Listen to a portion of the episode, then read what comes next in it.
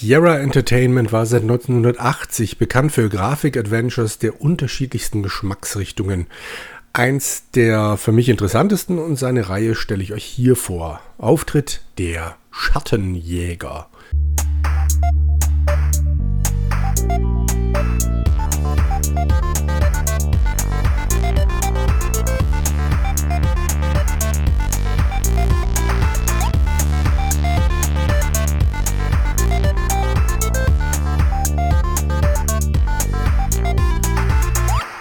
Über alle Medienformate hinweg waren Fortsetzungen ja schon immer ziemlich beliebt. Selbst Klassiker wie das Alte Testament haben teilweise Jahrhunderte später noch einen Nachschlag bekommen. Und was Film, Funk und Fernsehen recht ist, ist Computer- und Videospielen natürlich nur billig. Schon frühe Automaten wie Pac-Man bekamen eine Fortsetzung spendiert, aber bitte ohne viele Änderungen. Evolution statt Revolution. Klebt dem Pillentypen eine Schleife auf die Glatze und fertig. Was natürlich aus Herstellersicht vollkommen logisch ist, weil potenzielle Käufer ja durch Änderungen vertrieben werden könnten. Oder, wie unser ehemaliger Innenminister gesagt hätte, ein Teil der Änderungen könnte sie verunsichern. Mehr vom Gleichen, nur in schöner, von mir aus auch größer. Das wollen die Leute. Und der Erfolg, der gibt den Firmen ja auch meistens recht. Nur selten haben Entwickler den Mut, den einmal eingeschlagenen Weg zu verlassen und sich in die Büsche am Wegesrand zu schlagen. Aber einer leider ziemlich kurzlebigen Serie war das nicht genug, einfach nur gut zu sein. Sie erfand ihre Erzählweise in jedem Spiel neu. Aber auch hier gilt, ob das immer so schlau war,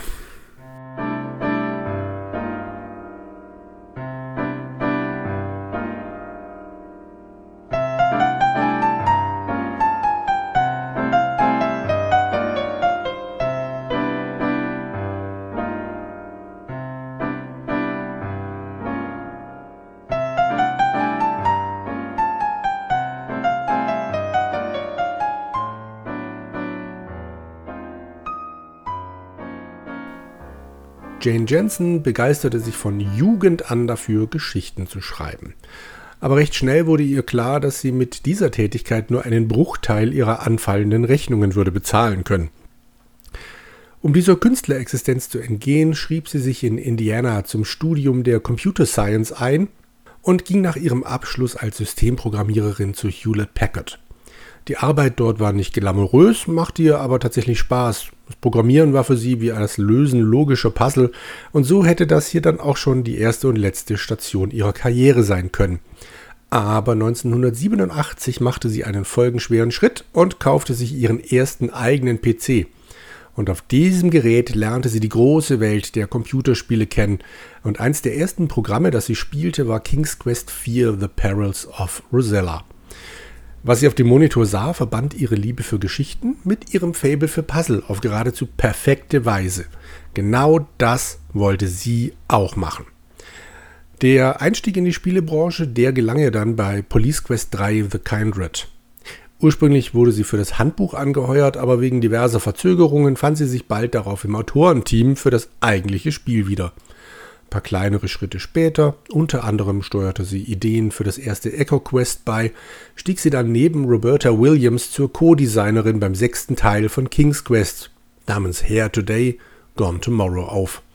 Ein Schritt, der bei Sierra gang und gäbe war. Junge, hungrige Mitarbeiter wurden in das jeweils aktuelle Flaggschiff eingebunden und konnten sich dann auf diese Weise für größere Aufgaben empfehlen. Eine Chance, die Jensen ganz offensichtlich zu nutzen wusste, weil ihr nächster Schritt bereits die eigenverantwortliche Entwicklung eines Spiels und damit verbunden einer eigenen Marke war. Gabriel Knight. King's Quest war bekannt für seine bunten, fantasievollen Welten voller Fabelwesen und mittelalterlichem Kitsch. So sehr Jensen die Entwicklung des sechsten Teils wohl genossen hat, so wenig passte diese Ausrichtung zu ihren persönlichen Vorlieben. Unter anderem die Graphic Novels von Neil Gaiman waren damals prägende Einflüsse für sie. Und so ist es dann auch nicht verwunderlich, dass sich schon ihre ersten Ideen in Richtung des Übernatürlichen bewegten. Eine ihrer ausformulierteren Pläne drehte sich um Werwölfe in Deutschland, die von einer Art Inquisitor gejagt werden sollten. Aber dann entschied sie sich erst einmal die Ursprungsgeschichte dieses Charakters zu entwickeln und zu erzählen. Im Gegensatz zu George Lucas ging sie also ganz einfach der Reihe nach vor und sprang nicht wild in der Weltgeschichte herum. Ihr Hauptcharakter sollte sich entwickeln. und erst langsam begreifen, dass es mehr Dinge zwischen Himmel und Erde gäbe, als seine Schulweisheit es sich träumen ließe. Jensen ging daran, den Charakter auszuarbeiten. In einem Interview mit David L. Craddock erinnert sie sich an die Anfänge. Zunächst schwebte ihr ein Draufgänger und strahlender Held wie Indiana Jones vor. Aber schnell kam sie auf die Idee, einen Tunichtgut in den Mittelpunkt ihrer Erzählung zu stellen. So einen Schürzenjäger, dessen Macho-Gehabe und seine Selbstverliebtheit es auf den ersten und dann auch auf den zweiten Blick nicht leicht machen würden, sich mit ihm zu identifizieren. Auch ihre eigenen Erfahrungen als Schriftstellerin flossen in Gabriels Dasein als erfolgloser Autor ein. Sie erinnert sich daran, kurz vor diesem Spiel an einem abgelehnten Buch gearbeitet zu haben. Zusätzlich ausgestattet wurde Gabriel also noch mit einer recht erfolglosen Buchhandlung, die im Laufe des Spiels so eine Art Heimathafen für den Spieler wird. Ort des Geschehens sollte New Orleans sein und so begann Jensen zu recherchieren. Das bedeutete Anfang der 90er Jahre, sie rief bei einer dort ansässigen Buchhandlung an und ließ sich Bücher schicken. Während sie in diesem Bereich weiter in die Tiefe ging, wurde auch die Figur des Gabriel Knight immer mehr mit Hintergrund ausgestattet. Er wurde der jüngste Spross einer seit Jahrhunderten wirkenden Familie von Schattenjägern, deren Stammschloss in Deutschland liegt. Aber davon ahnt er am Anfang der Geschichte noch nichts, wenn er wie jeder durchschnittliche Buchhändler erst einmal völlig verpennt zur Kaffeemaschine schlurft. Ihn plagen seit Wochen Albträume. Genauer gesagt ein immer wiederkehrender Albtraum rund um die Hinrichtung einer Frau. Immer wiederkehrend ist auch ein gutes Stichwort und führt uns zur Struktur des Spiels. Viele Adventures aus den 80ern und 90ern krankten an der Möglichkeit, einen wirklich wichtigen Gegenstand am Anfang übersehen zu können und dann nach zig Spielstunden samt vielen, vielen Sackgassen und Toten festzustellen, dass der besagte wichtige Gegenstand in der Keksdose neben dem Familienporträt auf dem Kaminsims im ersten Bild rumliegt. Und das ist drei Kontinente und 15 Spielstunden her. Dieses Problem umging Jane Jensen, indem sie die Geschichte an zehn aufeinanderfolgenden Tagen spielen ließ, die jeweils in sich abgeschlossen sind. Natürlich werden einige Gegenstände und Hinweise erst Tage später wichtig, aber innerhalb eines Abschnitts muss alles Wichtige gefunden, jedes Rätsel gelöst und jedes Gespräch geführt worden sein, die das Spiel vorgesehen hat. Der Vorteil liegt auf der Hand, kein böses Erwachen kurz vor Spielende. Aber auch ein Nachteil wird irgendwann deutlich, weil man manchmal mit Gabriel so ein bisschen planlos durch die Gegend eiert, weil dem Spieler halt einfach nicht klar wird, was denn jetzt bitte noch zum Abschluss des Abschnitts fehlt. Mir persönlich kommt das mit den Tagen aber entgegen. Ich neige nämlich dazu, Kleinigkeiten zu übersehen und mir ist klar, dass jeder gestandene Adventure-Spieler da draußen bei dieser Aussage Shame, Shame, Shame gen MP3-Player ruft. Aber es ist eben leider so. Außerdem sorgt diese Struktur dann auch dafür, dass bereits bekannte Orte wie der immer wieder aufgesuchte Park mit neuen Überraschungen gefüllt werden können. Zurück zum Inhalt. Nach dem ersten Kaffee erfährt der Spieler, dass Gabriel neben seiner erfolglosen Karriere als Buchhändler noch ein zweites Standbein hat. Er ist Autor, allerdings ein reichlich erfolgloser. Aber eine gerade stattfindende Mordserie, die mit Voodoo in Verbindung steht, soll ihn auf die Erfolgsspur führen. Dazu spannt er seine natürlich unbezahlte Assistentin Grace Nakimura für die Recherche ein. Grace fungiert als gutes Gewissen Gabriels und ist die einzige Person in seiner Umgebung, zu der er so etwas wie eine tiefere Beziehung aufbaut, wahrscheinlich weil sie ihn in einer Tour abblitzen lässt und seine Sprüche mit trockenem Humor kontert. Das macht Grace für mich ganz klar zur Sympathieträgerin in diesem Gespann. Tell me about yourself, Grace. Yeah, right, Knight. I mean it. What do you want to know? How come we haven't gone out yet? I'm still waiting around for that lobotomy. As soon as I get it, I'll let you know. Ein weiterer wichtiger Charakter ist Detective Mosley. Er ist der leitende Ermittler bei den Voodoo-Morden und versorgt Gabriel mit Informationen, die nicht in der Zeitung stehen. Das alles in dem festen Glauben, dass die Hauptfigur in Gabriels Roman nach seinem Vorbild geformt sein wird. Aber natürlich hat ihn Knight hier belogen. Recht schnell taucht auch noch eine mysteriöse Schönheit namens Malia Geddy auf. Ihre Familie ist tief in der Geschichte der Stadt verwurzelt und scheint auch mit den Morden zu tun zu haben. Weiter will ich in die Geschichte hier jetzt dann gar nicht eintauchen. Wer das Spiel bisher noch nicht gespielt hat und ein kleines Fable für Adventures nicht verleugnen kann, sollte es auf jeden Fall mal antesten. Mit welcher Version das meiner Meinung nach am besten funktioniert, erkläre ich dann am Ende dieses Podcasts. Selbst im Vergleich zu heutigen Spielen bietet Sins of the Fathers eine unglaubliche Fülle an Hintergrundinformationen. Sowohl über die Stadt als auch über Voodoo-Kulte kann man hier sehr, sehr viel lernen, wenn man denn willens ist. Viele Dinge ergeben sich aber auch ganz natürlich im Laufe der Handlung, während andere bei etwas faden Vorträgen im Originalspiel Texttafel für Texttafel eingeblendet werden. Und in den vielen Gesprächen, die Gabriel während des Spiels führen kann, stellt er unter anderem immer wieder die Frage, What can you tell me about voodoo? Und es gibt vieles, was sich darüber zu erzählen lohnt. So gibt es mit Madame Casanou ein herrliches Beispiel für die einmalige Mischung aus katholischer Tradition und Voodoo-Glauben, die in dieser Intensität wohl nur in New Orleans ausgelebt wird. Sie begegnet Gabriel am zweiten Tag des Spiels im örtlichen Drogerie- und Voodoo-Laden. Die arme alte Dame ist verzweifelt, weil sie seit Wochen nicht mehr geschlafen hat. Es muss daran liegen, dass jemand ein Schlafnichtkissen in der Nähe ihres Hauses vergraben haben muss. Natürlich weiß der Ladeninhaber Rat. Madame Casanou benötigt ein paar Schlafgutkerzen, um den Zauber zu brechen. Sie ist erleichtert, dass die drei Rosenkränze, die sie heute Morgen zur Jungfrau Maria gebetet hat, auf diese Weise helfen. Der Verkäufer verspricht ihr, dass die Rosenkränze ja schon ganz gut sind, aber erst das kleine Kissen garantiert alle Nicht-Schlafzauber brechen würde.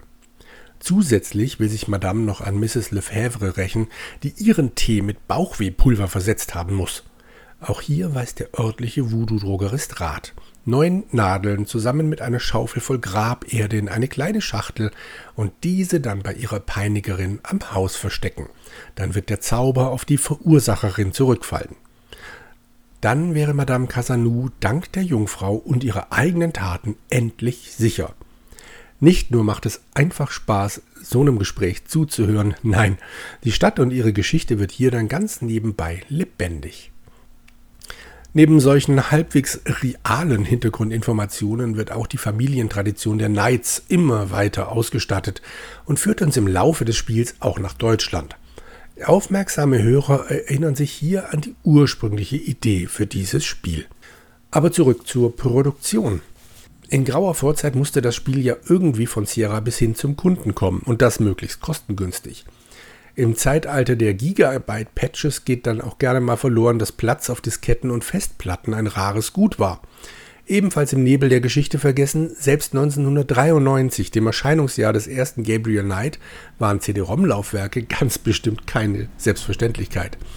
Also erschien das Spiel am 17. Dezember 93 gleich in zwei unterschiedlichen Versionen. Der Käufer hatte die Wahl zwischen elf Disketten im handlichen 3,5 Zoll Format oder einer CD-ROM-Fassung. Zweitere bot diverse Vorteile. Einige der Zwischensequenzen wurden animiert und eine kurze, ziemlich unnötige Sequenz mit einem abfahrenden Motorrad wurde hinzugefügt. Die kommt immer zum Einsatz, wenn Gabriel morgens aus der Buchhandlung tritt und losfährt. Der wichtigste Kaufgrund für diese Fassung war aber die Sprachausgabe, denn das komplette Spiel wurde vertont. Und im Gegensatz zu früheren Sierra-Versuchen, bei denen gerne auch mal Mitarbeiter des Hauses vor das Mikrofon gezerrt wurden, ging das Studio hier in die Vollen. In dem Interview mit Craddock erinnert sich Jensen daran, dass die Besetzung der Hauptfigur eine langwierigere Aufgabe war als zuerst angenommen. Jensen hörte sich einige Schauspieler an und fand einfach nicht die passende Stimme. Stuart Rosen, der das Vorsprechen organisierte, schlug ihr dann wohl Tim Curry vor, der aber eine wichtige Eigenschaft Gabriels vermissen ließ. Er war, und er ist, soweit ich weiß, auch kein Amerikaner. Zum Glück für uns ließ sich Jensen dennoch auf einen Versuch ein und war überrascht, wie perfekt Stimme und Figur miteinander verschmolzen. Der Rest des Casts ist ebenfalls nicht zu verachten. Neben Mark Hamill und Leah Rimini ist zum Beispiel auch noch Michael Dawn zu hören. Viele Sprecher sind in einem Promo-Video zu sehen, das Sierra damals veröffentlichte. The Making of Gabriel Knight findet man auch gut auf YouTube. Alles in allem ist das Sprecherniveau herausragend und stellt auch heute noch vieles in anderen Spielen gebotene in den Schatten. Problematisch für heutige Ohren ist allerdings die Komprimierung, die trotz CD-ROM genutzt werden musste und für ein unangenehmes Rauschen sorgt. Dennoch bis in die Nebenfiguren hinein eine sehr, sehr gute Besetzung, die beim Hören sehr viel Spaß oder wahlweise auch Gänsehaut erzeugt. Einzig die trantütige, großmütterliche Stimme aus dem Off mindert meinen Hörgenuss. Aber ich vermute, dass sie genau so klingen sollte, wie sie nun mal klingt. St. George Books could use some serious renovation, but Gabriel likes to think that the place has character. Auch musikalisch kann das Spiel überzeugen. Der Komponist Robert Holmes stattete Gabriel Knight mit wunderbar düsteren Klängen aus, die zwar nicht unbedingt zum Mitpfeifen animieren, aber immerhin auch nach Stunden noch nicht nerven. Einzige Ausnahme für mich, When the Saints Go Marching In, das pausenlos in einem Parkabschnitt dudelt. Der Park ist vier Bildschirme groß und Gabriel ist nicht besonders schnell zu Fuß unterwegs. Da laufen schon einige Schleifen des Lieds, bis wir endlich wieder diesen Ort des Grauens verlassen können. Holmes dagegen verließ Sierra nicht und blieb über die Jahre der Serie und der Designerin treu. Er veredelte jeden der Nachfolger samt des Remakes mit seiner Musik und heiratete Jane Jensen. In dem Buch Gabriel Knight Adventure Games Hidden Objects von Anastasia Salter erinnert sich Holmes, der neben seiner Komponistentätigkeit auch noch als Produzent des Spiels agierte, dass er und Jensen ihre Verbindung vor dem Team geheim halten wollten. Das ging wohl einige Wochen lang gut, bis sie eines Abends ins Kino gingen und dort auf das halbe Entwicklerteam trafen. Tja, in dem Spiel Dagger of Amon Ra übernahm er nach guter alter Sierra-Tradition dann auch mal eine Sprechrolle, blieb aber ansonsten bei seinen Komponistenleisten. Noch während der Entwicklung des Spiels führte Sierra eine neue Version der SCI Engine für ihre Adventures ein und sorgte mit diesem Schritt dafür, dass das Team sechs Monate lang auf Bugsuche gehen durfte. Der Umstieg von der alten AGI-Engine und damit von einer prozeduralen Skriptsprache hin zu einer objektorientierten Grundlage bedeutet zwar bei Neuentwicklungen einige Fallstricke in der Entwicklung weniger. Wenn dieser Wechsel aber mitten in einem Spiel passiert, kommen alle Beteiligten schnell ins Schwimmen. Trotzdem schafften sie es, den Dezembertermin 1993 zu halten, wenn auch unter Ächzen und Mühen. Jensen erinnert sich an eine bis dahin problemlose Entwicklung, die plötzlich in hektische Betriebsamkeit ausuferte. Diesen Ärger bei Entwicklungsende sieht man dem Endprodukt und auch seiner Verpackung glücklicherweise nicht an. Das düster gehaltene Cover macht mit seinem Motiv eines Gehängten direkt klar, dass es sich hier nicht um ein Spiel für Kinder handelt. Der Packung war auch ein schön gezeichneter Comic aus Jensens Feder beigelegt, der die Geschichte rund um Gabriels Albtraum erzählt – Gezeichnet wurde er von Therese Nielsen, die einige Jahre später zu Wizards of the Coast ging und am Design der Magic the Gathering Karten beteiligt war.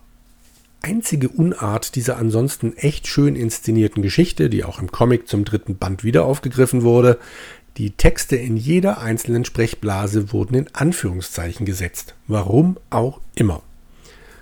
Im Rahmen der Entwicklung wurden natürlich noch Kleinigkeiten geändert, von denen sich einige sogar als Dateien auf der CD finden lassen. So existiert ein früher Startbildschirm, auf dem das Spiel noch Gabriel Knight Shadowhunter hieß. Falls der Name jemals konkret im Gespräch war, wurde er vermutlich fallen gelassen, weil er zu viel vorab verriet. Außerdem gibt es noch einige alternative, aber komplett ausgearbeitete Porträts von Gabriel und Grace. Gabriel wirkt um einiges älter und seine Frisur ist viel ordentlicher. Grace dagegen lächelt im Gegensatz zum ernsten Bild des fertigen Spiels wenigstens ein bisschen. Laut der Internetseite Cutting Room Floor gibt es noch einiges mehr an geschnittenem Material, das sie aber bisher leider noch nicht veröffentlicht haben.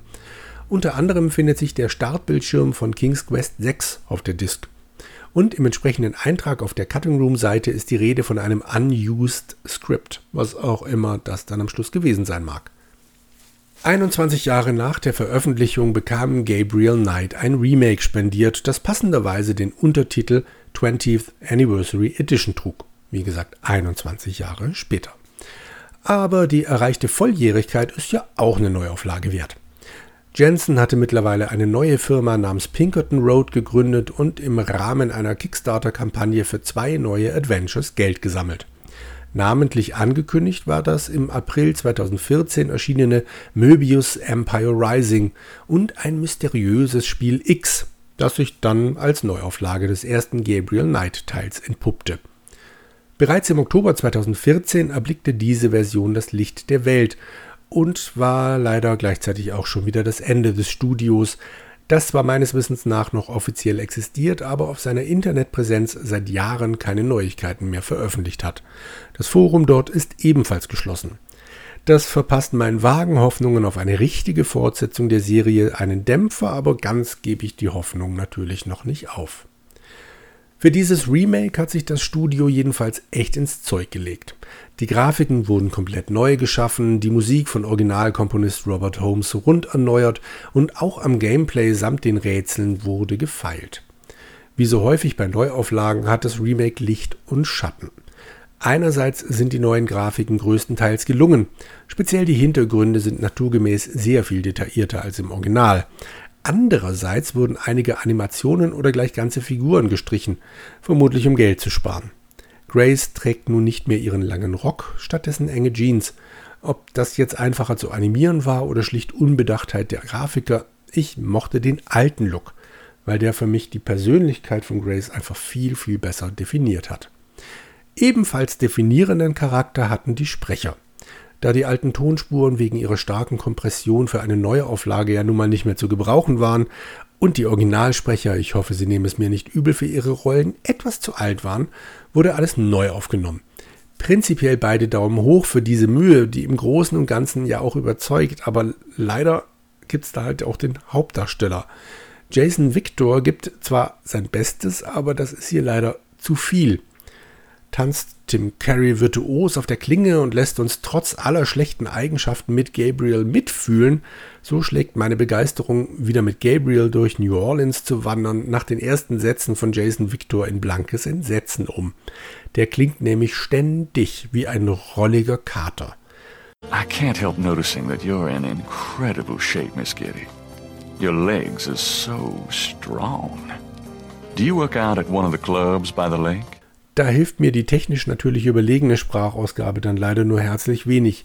Ich habe mich das ganze Remake über nicht an diese Stimme gewöhnen können.